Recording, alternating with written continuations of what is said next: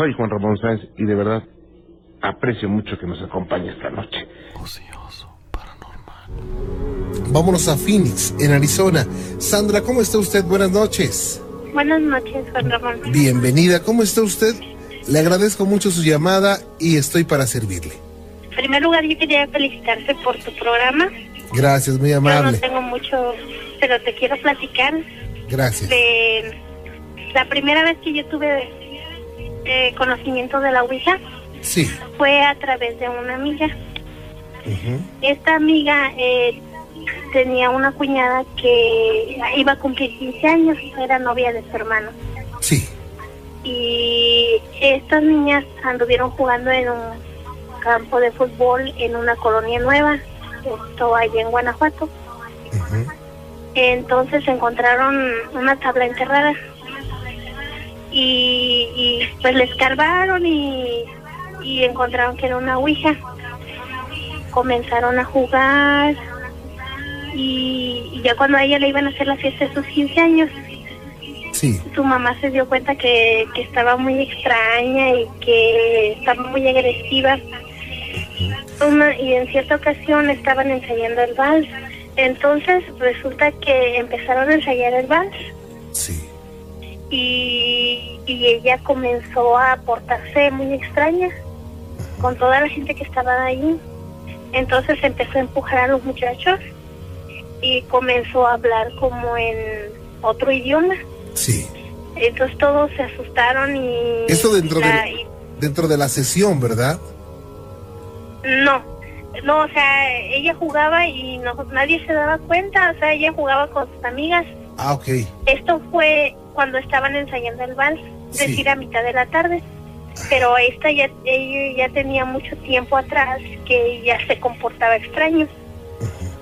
Empezó a sacar la lengua y am, como le salía espuma de la boca. Sí. y entre todos los muchachos que estaban bailando con ella no podían detenerla. Entonces tenía una fuerza muy demasiado, demasiado, demasiada fuerza. Entonces su mamá ya como que se dio cuenta que algo ahí no andaba bien, ¿no? Y fueron a al templo, en el, en el templo había un, un sacerdote que se dedicaba nada más a eso, a hacer exorcismos. Sí. Entonces el señor, el, el padre este se enojó y la regañó y le empezó a rezar y resulta que pues ella tenía el lente de la Ouija. Vaya, se, Ahí, le, se le había entonces- metido. Sí, Ajá. sí, y ahora eh, después pasó unos 3, 4 años, ella se casó, pero ella sentía que a veces eh, algo le quería como aflorar de eso. Sí. y, y ya pues ya mm, después yo me vine ya para acá para Estados Unidos ya no volví a saber nada de ella pero a mí siempre me dio mm, curiosidad de esas cosas Sí. a mí me pasó algo muy muy extraño no yo no creo mucho en eso. Pero yo tenía unos amigos que gustaban de jugar a la ouija. La ouija conmigo no quería jugar pero yo jugaba a través de otras personas. Yo hacía preguntas. Sí. y yo le platico a mi esposo que, que yo antes de casarme con él ya sabía que me iba a casar con, con él porque yo le pregunté a la Ouija que en qué año yo me iba a casar. Y esto fue como en el 98 y en el 97 por ahí. Y, le- y me dijo que me iba a casar en el 2000.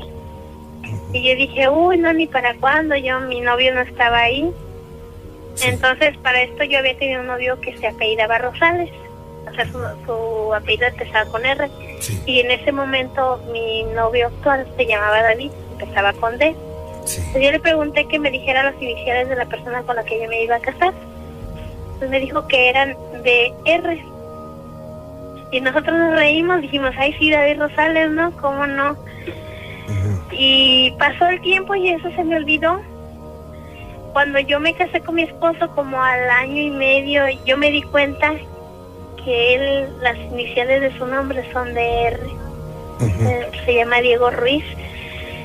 Entonces, ay, como que me friqué un poquito, pero Ya lo olvidé, yo no me decepciono con eso, pero yo siento que sí me adivinó esas cosas.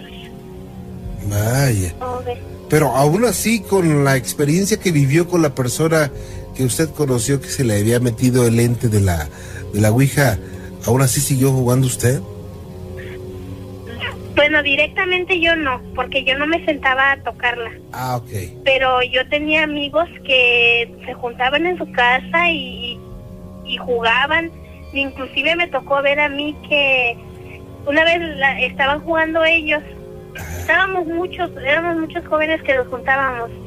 Y ellos estaban jugando, entonces como había uno, siempre hay uno no que no cree y empezó a jugar y le dije, ay sí que me adivine de qué color traigo mi truza, que no sé qué, y todos nos reíamos, entonces la ouija como que se empezó a molestar y le dijo a la que estaba jugando que su papá se iba a morir de un infarto si ella seguía haciendo eso.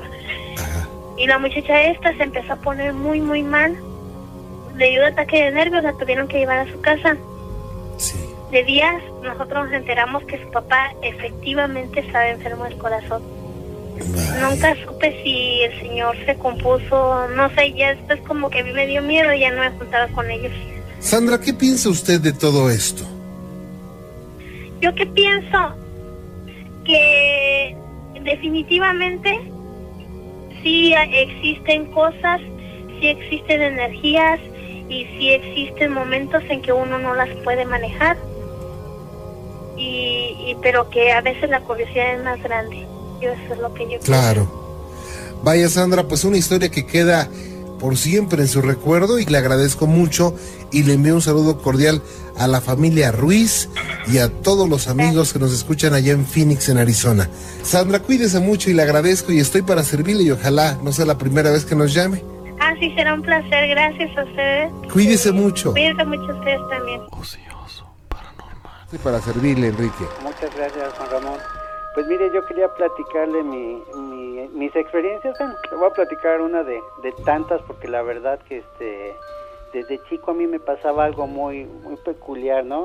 De la edad de siete años más o menos, yo les contaba a mis hijos que este me, me sucedía que, por ejemplo, yo me ponía a hacer solo la tarea en mi casa en las noches y, y, este, había una, unas cortinas frente donde yo hacía la, la tarea y se levantaban solitas así en el aire, se abrían de par en par y se sentaban junto a mí en, este, donde estaba yo haciendo la tarea y, y se sumía el, el, este, el colchón, se sumía unos 20 minutos, ahí se estaba, como se marcaba como si alguien se sentara. Y siempre, y era casi todos los días, o dos, tres veces por semana, ¿no?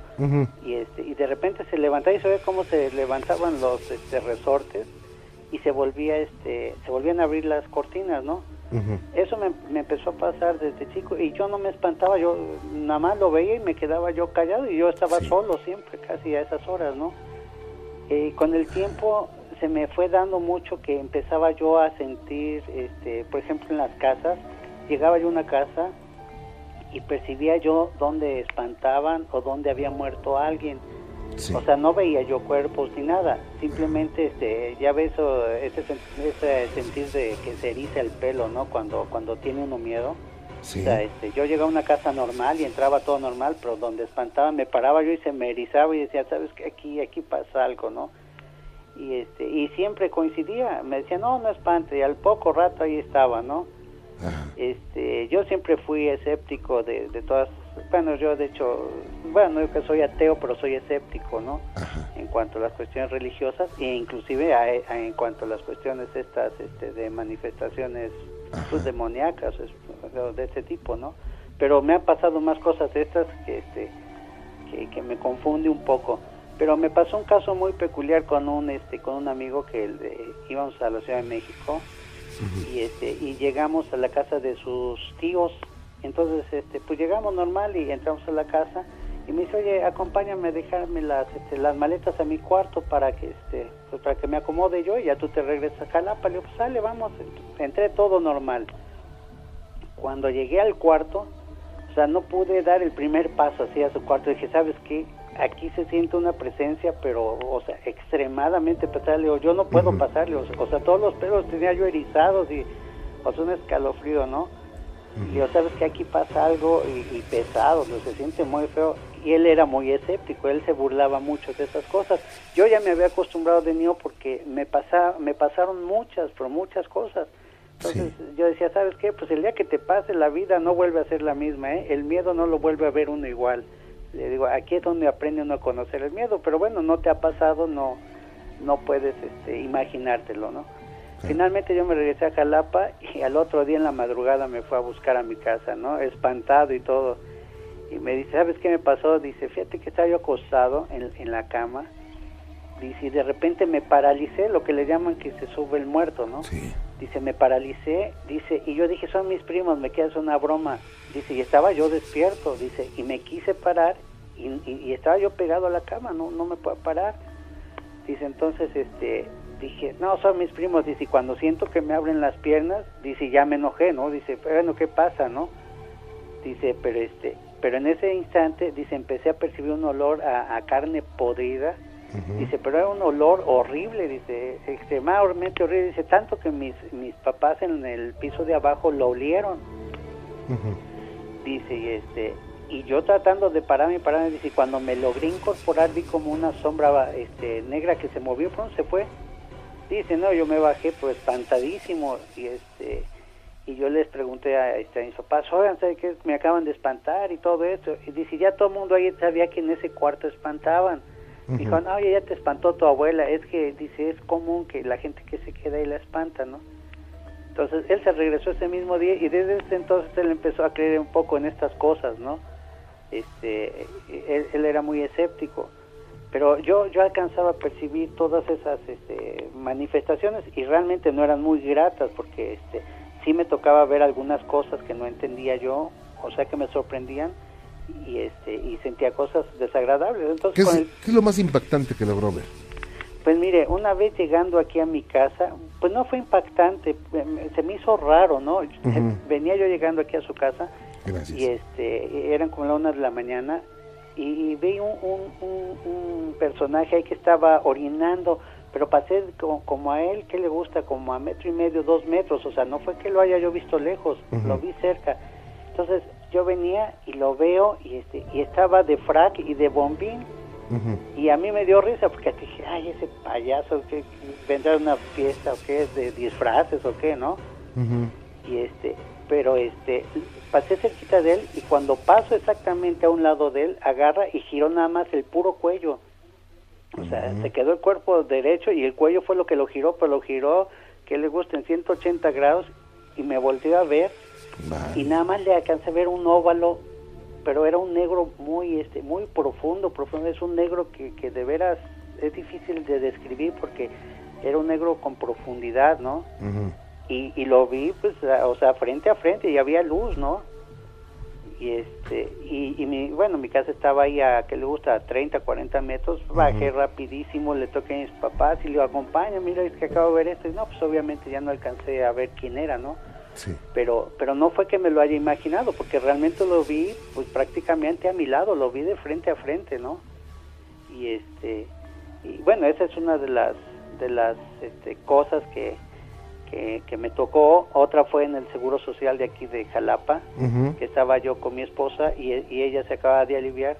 Y escuchamos un lamento, pero un lamento así muy, este, pues un quejido que no se oye normal de, de, dolor, sino de esos este, que, que se enchina el cuero, ¿no? Entonces le digo a mi esposa, ¿sabes que Eso no es normal. Y como a mí me han pasado ya muchas cosas, trato de afrontarlos. Como soy muy escéptico, este, trato de decir, no, a ver, voy a encontrarle explicación a esto. Esto, o sea, debe tener una explicación. Lo voy a enfrentar. ¿sabes qué? Voy a ver. Y era en la parte baja del Seguro Social donde ya estaba cerrado todo. Y le digo, ¿sabes que No tiene lógica. Ahí no hay ni, ni camas ni nada. Era en los baños.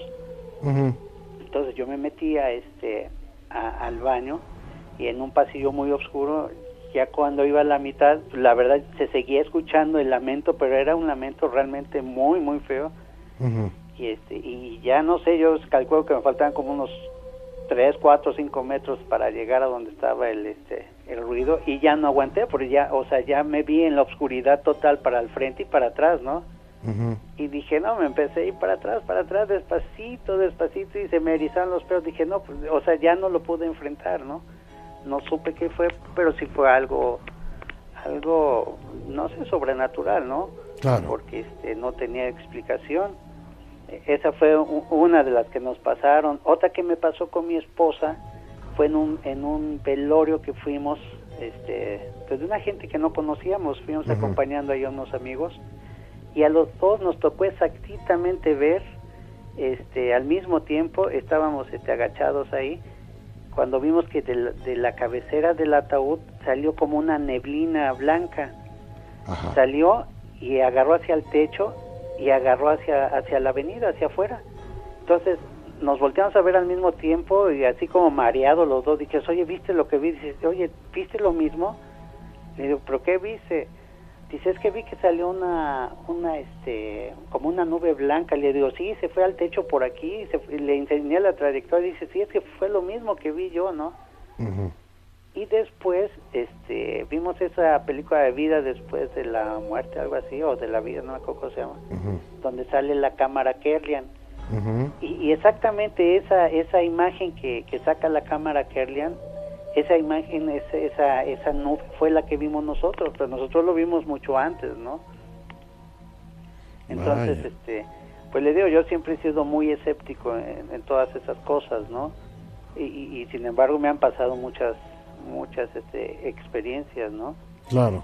Entonces, este, igual aquí en la casa nosotros, eh, hace poco, hace unos, bueno, no sé, tal vez dos meses, ¿no? Ajá. Estaba yo con mi hijo, estábamos en la computadora y con la luz prendida y pasó una sombra que le gusta como de dos metros, diez, algo así, y pasó suavecito así, o sea, no pasó así de rápido que, que, que dijeron, fue un reflejo, ¿no? No, lo vimos de frente los dos al mismo tiempo así, pero suavecito, suavecito pasó por la puerta y en la luz, ¿no?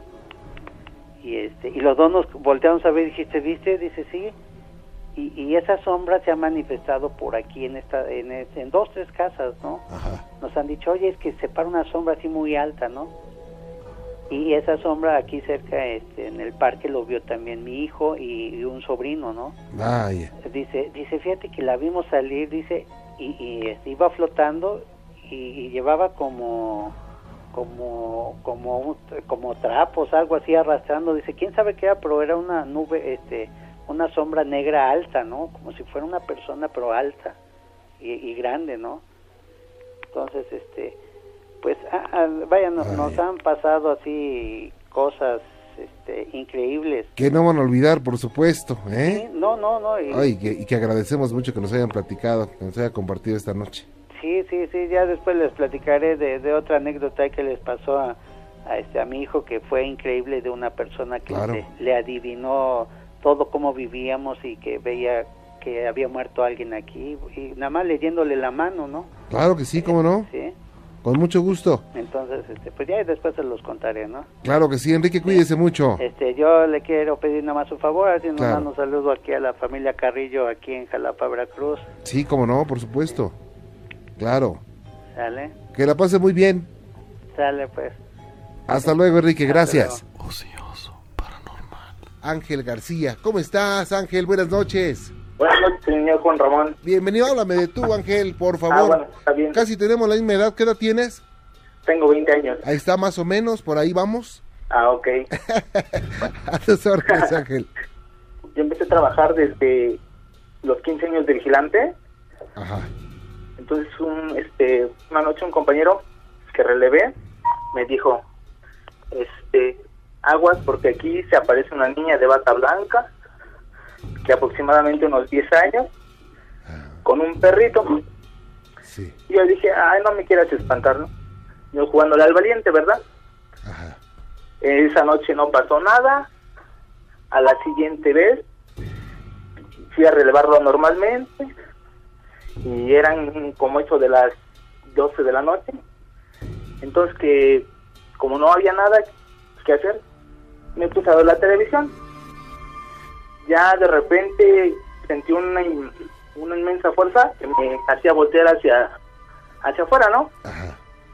Entonces ahí vi a esta niña. Yo dije, ¿será o no será? Ajá. Y pues me quedé así impactado y recordé lo que me había dicho el compañero, de que se parecía la niña con el perrito. Ajá. Y este y afirmativo y bueno afirmativamente ahí estaba la niña Oye, ¿y dónde la viste, eh? en una banquetita bueno estaba en un- sentada en una banca que está ahí en la unidad habitacional ¿Y cómo era, eh? pues era de unos aproximadamente 10 años este de bata blanca con su perrito igual blanco lo que más me llamó la atención fue que brillaba mucho Ajá. O sea, tenía un color así brillante. Y pues de momento no tuve miedo. Ajá. Ya luego abrí la puerta de la caseta y me intenté acercar a ella. Entonces la niña se paró y empezó a caminar. Empezó a caminar y a caminar. Y dije, le voy a dar la vuelta a ver si me la encuentro. Ajá. Entonces yo di la vuelta por toda la unidad y sí efectivamente la vi de frente. Pero esta niña no no caminaba, flotaba Vaya. y este lo único que me alcanzó a decir, bueno, yo sentí que me dijo hola, solo alzó la mano y de repente desapareció. Oye, ¿qué sentiste, eh? Pues de momento nada. Pues ya luego me puse a pensar y empecé a sudar frío, frío. Y hasta el otro día que, que le comenté al compañero que sí efectivamente había visto a esta niña y que hasta me la saludó, me dijo, qué valiente, dice, yo me hubiera echado a correr. Oye, pero es que cuando, cuando pasa una cosa así, eh, la verdad no sabes qué hacer. Exactamente. Entonces, te puedes quedar ahí pasmado, puedes saltar de un brincote, puedes salir disparado corriendo, o te, te puedes desmayar, ¿no? Sí, exacto. Y, y Sí, tú, pero- ajá. Ajá, no, sí, sí. Oye, pero eh, ¿qué pasaba por tu mente cuando viste esto? Pues ahora sí que como an- antes de que me pasara esto yo era este, escéptico, dije, no, eso no puede existir. Ya hasta que no, ahora sí lo vi, ahora sí dije, no, hay una neta. Ahora sí ya me pongo a pensar más en las noches, ay, no se me voy a aparecer otra vez, o se me va a aparecer otra cosa. Y no, ahora sí ya me da más miedo. Vaya, ¿y es la única vez o es la primera vez que te espantan? Es la única vez. Y ojalá ya no te espanten, ¿eh? No, ya no. Oye, ¿y en ese lugar tú supiste que a otra persona la espantara esa niña? este por lo que me comentó el compañero es que a un vigilante antes de nosotros lo habían espant- espantado pero este señor falleció Ajá.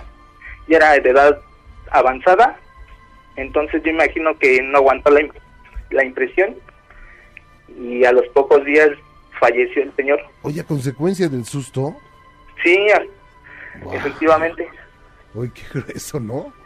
sí No, y pero no. ahora sí como yo le digo que era escéptico no lo creía de momento pues yo dije ya pasó y ya pero ahora ya me pongo a reflexionar y pues ya da miedo No, qué cosa, ¿eh? Oye, pues yo te agradezco mucho que nos hayas platicado esto y pues ojalá que nunca pase otra cosa porque va a estar impresionante, Ángel. sí ¿Eh? No, pues te agradezco mucho y un saludo para todos mis amigos vigilantes, ¿eh?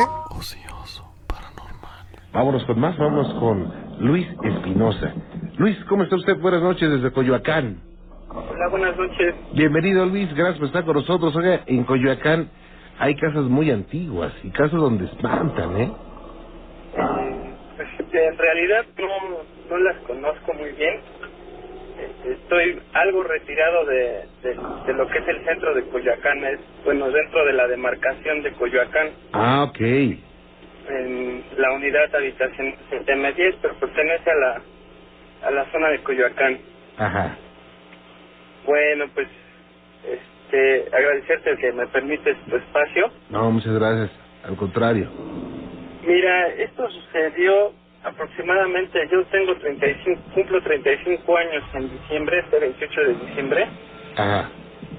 y cuando tenía yo como 20 años, este, regresaba de trabajar, yo manejaba un microbús eh, aquí en el Estado de México, Ajá. eh, estaba todavía soltero, y este, fue un viernes, regresé temprano de trabajar y pues normalmente salíamos de, ahora sí que de fiesta con los amigos Sí. y este, ese día pues no fue la excepción. Al llegar de trabajar ya me estaba esperando un amigo para ir a una fiesta que estaba pues, un poco retirado del, del domicilio. Nos fuimos caminando, estuvimos en la fiesta aproximadamente hasta como a las 12 de la noche Ajá. y nos regresamos caminando, pues una distancia como de unos 5 o 6 kilómetros. Sí. Entonces, pues ahora sí que pues estás joven, mano, y, y andas en, el, en la fiesta y eso. Pues la fiesta estaba aburrida, regresamos a la casa, nos sentamos en, pues, en la calle. Y este, y me dice mi amigo, oye, dice, este, pues, ¿qué te parece si vamos a comprar un, pues una botella para, pues, aunque sea tomar acá afuera, ¿no? Digo, pues bueno, pero pues vamos a descansar un rato porque pues sí veníamos, bueno, yo venía cansado. Y este, nos sentamos en, en la banqueta y frente a nosotros había una construcción en obra negra. Este, pues estuvimos en la charla ahí, yo creo que unos 15, 20 minutos. Y de repente mi amigo me dice, oye, alguien nos está observando. Sí. Y le digo, pues sí, yo también ya había sentido como que alguien, se siente la mirada pesada. Este, pues, no, no le hicimos tanto caso, pero ya de un, de otro ratito, y- ¿Me, ¿Me permites un segundito, Luis? sí, Déjame hacer una pausa rápido, ¿sí? Claro, No te me vayas, por favor, gracias. Luis, nuevamente contigo, gracias. sí. A tus órdenes, Luis. Sí, mira, me quedé ahí que estábamos en una banqueta, estábamos sentados, Ajá. y pues ya en la plática y eso, pues sentimos ahí como que una mirada pesada. Frente a nosotros estaba una construcción en obra negra, y este, en la planta alta tenía un ventanal como grande, yo creo que de metro y medio por dos de ancho, Ajá. bastante grande. Entonces mi amigo pues me dijo, oye, alguien nos está viendo. Y pues sí, le digo, no, a lo mejor ahí en la obra ya debe haber querido dormir algún albañil o algo, le digo, "Ah, no hagas caso.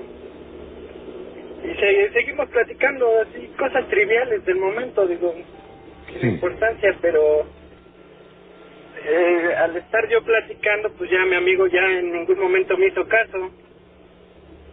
Simplemente se, se, ahora sí que se quedó así como que pasmado.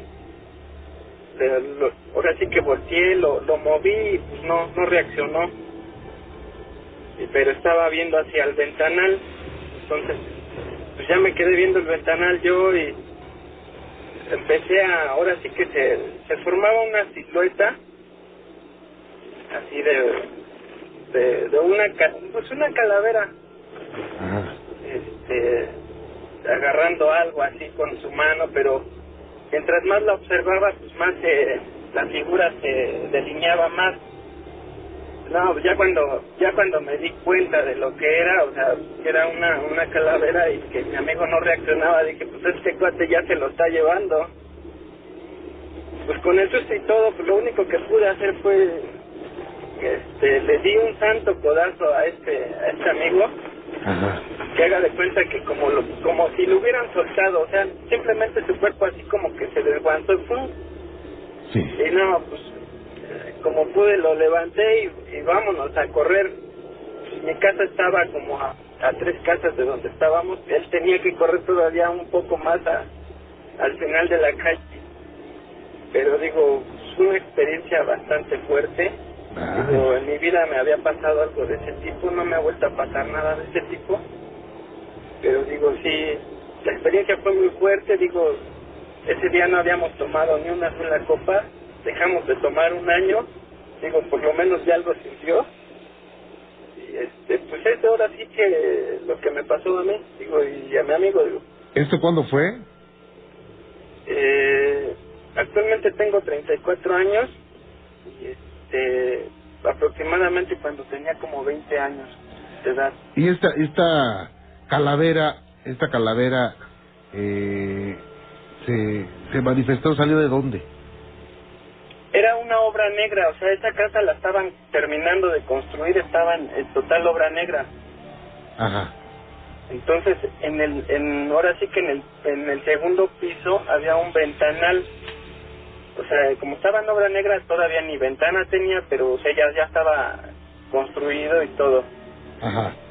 Entonces ahí, ahí se, se formó la silueta, o sea, estaba totalmente oscuro el, el cuarto, pero se definía totalmente la silueta de, de la cosa esta. Ajá.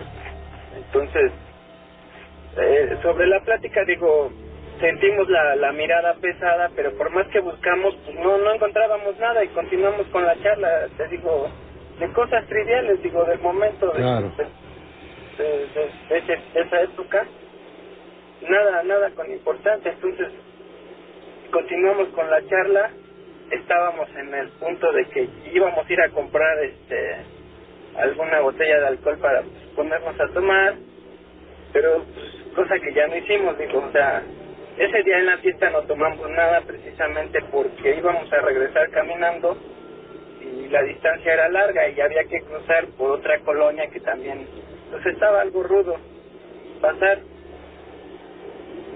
No, no, Entonces, no. este, le digo, esta cosa, digo, al estar platicando con mi amigo, pues, simplemente él ya no me contestó nada, o sea, ya no me contestaba, no parpadeaba, y la mirada pues la tenía fija en, en el ventanal. Pues ya, ahora sí que yo guié mi vista hacia el ventanal y poco a poco pues, la silueta se fue haciendo más, este, pues más visible. Claro. Y digo, pues en el momento no sabía ni qué hacer, no, no sabía qué pensar. Lo único que pensé, dije, pues esta cosa se está llevando a mi amigo, ¿no? Y, mi única reacción fue darle un severo guamazo, digo, un codazo muy fuerte. Y así de esa forma él, él reaccionó, como si lo, lo hubieran soltado, así su cuerpo simplemente se desguantó y así se, como sin fuerza, o sea, así totalmente. Ay. No, pues qué cosas. Qué cosas realmente, pues yo, yo le agradezco mucho que nos haya platicado esto. Digo, es lo único que me ha pasado, digo, durante mi vida, digo, fue algo fuerte. Y digo, pues, en el momento, pues sí, nos mantuvo ahora sí que al margen, digo, no sé, pero sí estuvimos ahora sí que como que, como que guardados un buen rato. Sí, como no, llevándela tranquila, ¿no? Sí, del susto, la verdad es que sí, fue muy fuerte. Ay, ya. Pues muchas gracias, Luis. No, al contrario, un placer saludarte. Gracias, muy amable. Hasta luego. Hasta luego. Buenas noches. Vaya, qué cosas, ¿eh? No, no, no. Ocioso, paranormal. José de Jesús, ¿cómo estás? Buenas noches. Bien, bien, aquí este, pues trabajando ¿En dónde trabajas, José de Jesús? en una compañía de seguridad. Órale, y eh, bueno, déjame enviarle un saludo a todos mis amigos de que trabajan en seguridad porque a muchos de ellos los asustan, ¿eh? Sí, sí, claro que sí, eso sí. Y bueno, pues soy a tus órdenes. Ah, ah, pues eh, mira, la historia que tengo pues pasó hace muchos años. Sí. Yo tenía como, ¿qué serían? Como ocho años cuando falleció una de mis tías. Ajá, Este, y pues la casa donde vivíamos era de dos pisos. sí. Eh, mis hermanos y mi mamá pues vivíamos abajo y mis primos y pues mis tíos vivían arriba. Entonces cuando falleció mi tía eh, se oían ruidos de, de muebles, cómo jalaban los muebles. Se oían pasos de, de zapatillas que subían las escaleras, cómo andaban por, por toda la casa de allá arriba. Este, se oían, se oían llantos de niños y pues todos nos asu- asustábamos eh, al principio, pero ya después nos fuimos acostumbrando, acostumbrando y después este una de mis primas eh, dice que veía mucho a, a mi tía ensangrentada en la ventana. Mm, y diario era lo mismo, se oían este que subían las escaleras, jalaban los muebles y subíamos a ver y los muebles estaban intactos. Luego, por decir, estábamos en la en la cocina cenando y se oía la voz de mi tía, la risa, cómo, cómo se reía. eh, y, mi, y mi tío, el esposo de ella, nos decía que nunca, que no nos asustáramos, que porque ella nos cuidaba, que porque ella siempre fue, oye, y sí, siempre fue buena con nosotros, con sus hijos y con, y con nosotros. Y siempre, o sea, diario, diario se oían los ruidos, zapatillas, eh, eh, inclusive cuando nos salíamos de la de la casa todos a pasearnos eh, pues ella ella se quedaba cuidando la casa. Y una vez este se, se metieron unos ladrones y salieron huyendo di- diciendo que que, que qué había ahí en, en nuestra casa. O sea que se metieron a robar y porque los espantaron ya no robaron nada. No, no porque creo que eh, se les apareció mi tía ensangrentada. Y nos dijeron que, que por qué teníamos eso ahí, que, que nosotros estábamos locos. Y, y mi tío les dijo, pues ¿qué tenemos nosotros? No tenemos nada, nosotros no estamos locos. Y dijeron, sí, ustedes tienen una mujer ensangrentada, ustedes están locos. Y no, y, este, y subimos a donde según ellos la vieron y no había nadie, estaba, pues todo estaba normal, o sea, Oye José, pero ¿cómo se contactaron con los ladrones? pues es que nosotros íbamos llegando a, a la casa, Ajá, eran como las 7 de la noche cuando íbamos llegando Ajá. y pues oí- oímos este ruidos, pues no de los que oíamos siempre, sino otros ruidos, Ya humanos, ¿no? así es. Ajá. Y pues cuando mi tío abrió, pues salieron corriendo ellos, diciendo que había una mujer ensangrentada, que estábamos locos. Y pues no sé, o sea, mi tía yo creo que se nos cuida por eso. Inclusive, como le digo, diario se oían esos ruidos, los, los niños, y en veces, por decir, nos quedábamos destapados, eh, dormidos, y amanecíamos tapados. Y le preguntábamos a mi mamá y a mi tío que si ellos nos habían cobijado y no, que ellos no, no se habían parado en la noche. Mm. Oye, ¿y esto cuánto tiempo duró? Eso duró, pues, varios años, duró como, como 10 años, inclusive cuando, eh, como nos fuimos para Sonora a cuidar a un tío. Eh, bueno, mi mamá se fue a cuidar a su hermano y pues nos fuimos con ella. Eh, vino a vender la casa y la casa se partió en, se partió en dos, la casa.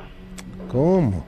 Sí, eh, inclusive como tengo poquito que llegué yo de Sonora, la fui a ver y sí, o sea, la casa sigue ahí don- por donde la compramos y sí, está partida la casa, o sea, está partida en dos como si le hubieran metido una, una sierra gigante. Qué cosa, ¿eh? Y bueno, esto lo recuerda tú y tu familia, ¿no? Sí, Y ya no, ya no se han, han tenido esas manifestaciones. Fíjese que sí, una vez este, cuando de recién llegamos a Sonora, se soltó un aguacerazo pues fuerte como de los que se sueltan aquí. Ajá. Entonces mi hermano el mayor, mi mamá, su esposa de mi hermano el mayor y una hermanita iban, venían de, pues ahora sí que del súper, eh, venían en el carro y nosotros y todos pues, los demás nos quedamos en la casa.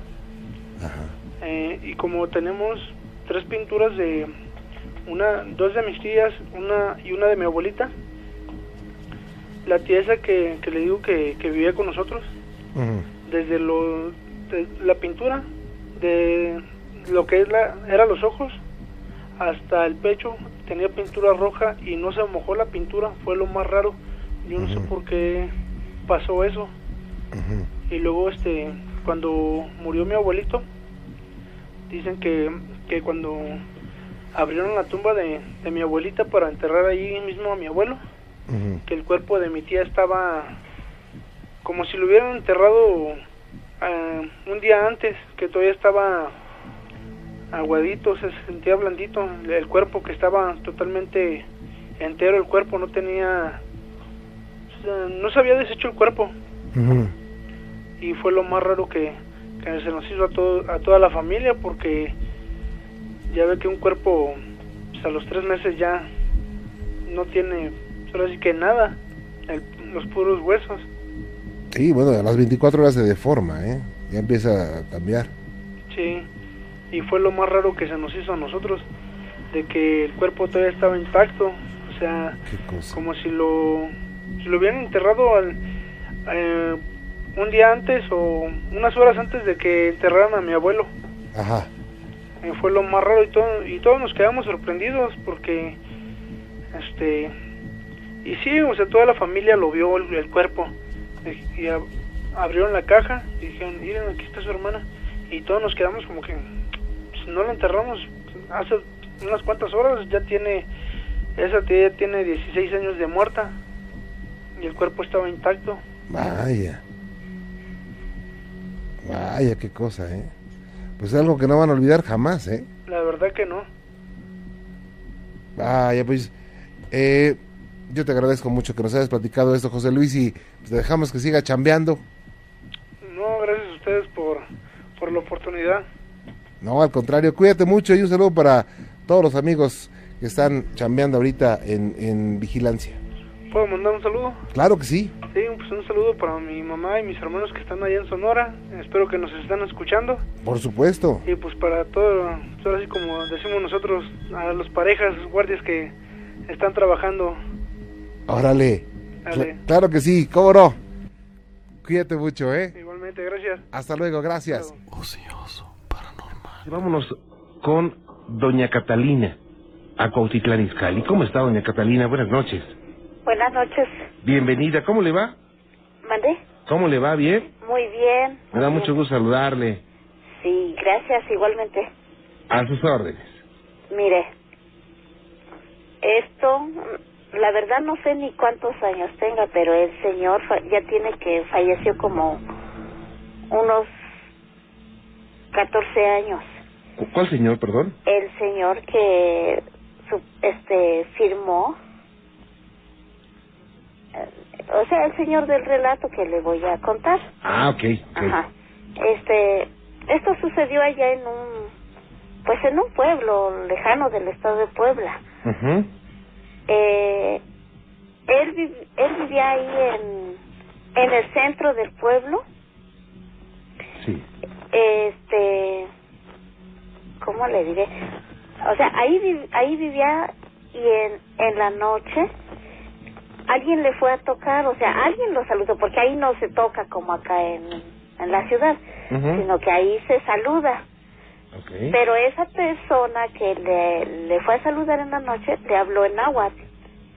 Entonces él pensó que era algún vecino, ni siquiera se dio cuenta qué hora era ni nada.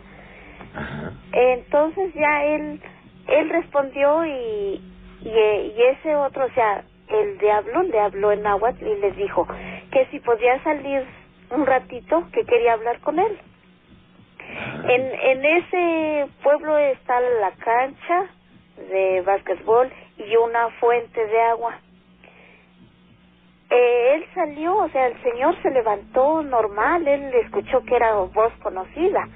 Él se levantó, se, se sentaron en esa fuente. Ahí estuvieron platicando, pues, quién sabe de qué. El chiste es que les dijo que, que ya iba por él. Y le dijo, pero ¿quién eres? Ajá. Y le decía, no, dice, es que tú sabes quién soy. Dice, mira, ya, ya te dejé vivir, ya, ya hiciste lo que has querido. Y dice, no, dice, pues no, no sé quién eres. Entonces ya, este, le dijo, bueno, mira, todavía no mostraba el rostro ni nada, quién era. Simplemente le dijo, mira, ¿sabes qué? Mira, si, si quieres vivir todavía, este, te voy a dejar. Porque él le suplicó que lo dejara vivir porque tenía hijos chiquitos. De hecho, ese señor tuvo tres mujeres. Ahora sí se iba de pueblo en pueblo con sus mujeres. Ajá. Entonces él le suplicó, dice, déjame vivir, dice, porque quién va a ver por mis hijos y bueno, le suplicó. Entonces le sacó su libro el demonio y le dijo, está bien, te voy a dejar vivir.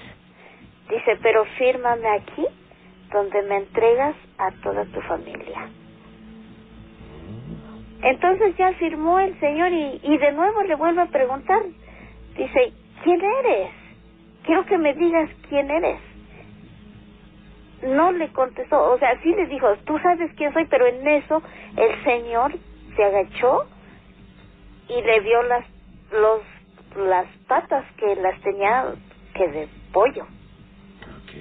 El rostro, pues, seguramente que lo tenía más horrible. Entonces eh, el Señor, o sea, en el instante que se mostró el demonio ya quién era, se, se, se sumó, se puede decir, se desapareció. El Señor se fue para su casa, pero desde entonces jamás anduvo así que, ¿cómo le diré? Ya nunca pudo salir de noche. Él oscureciendo, nadie lo sacaba de su casa.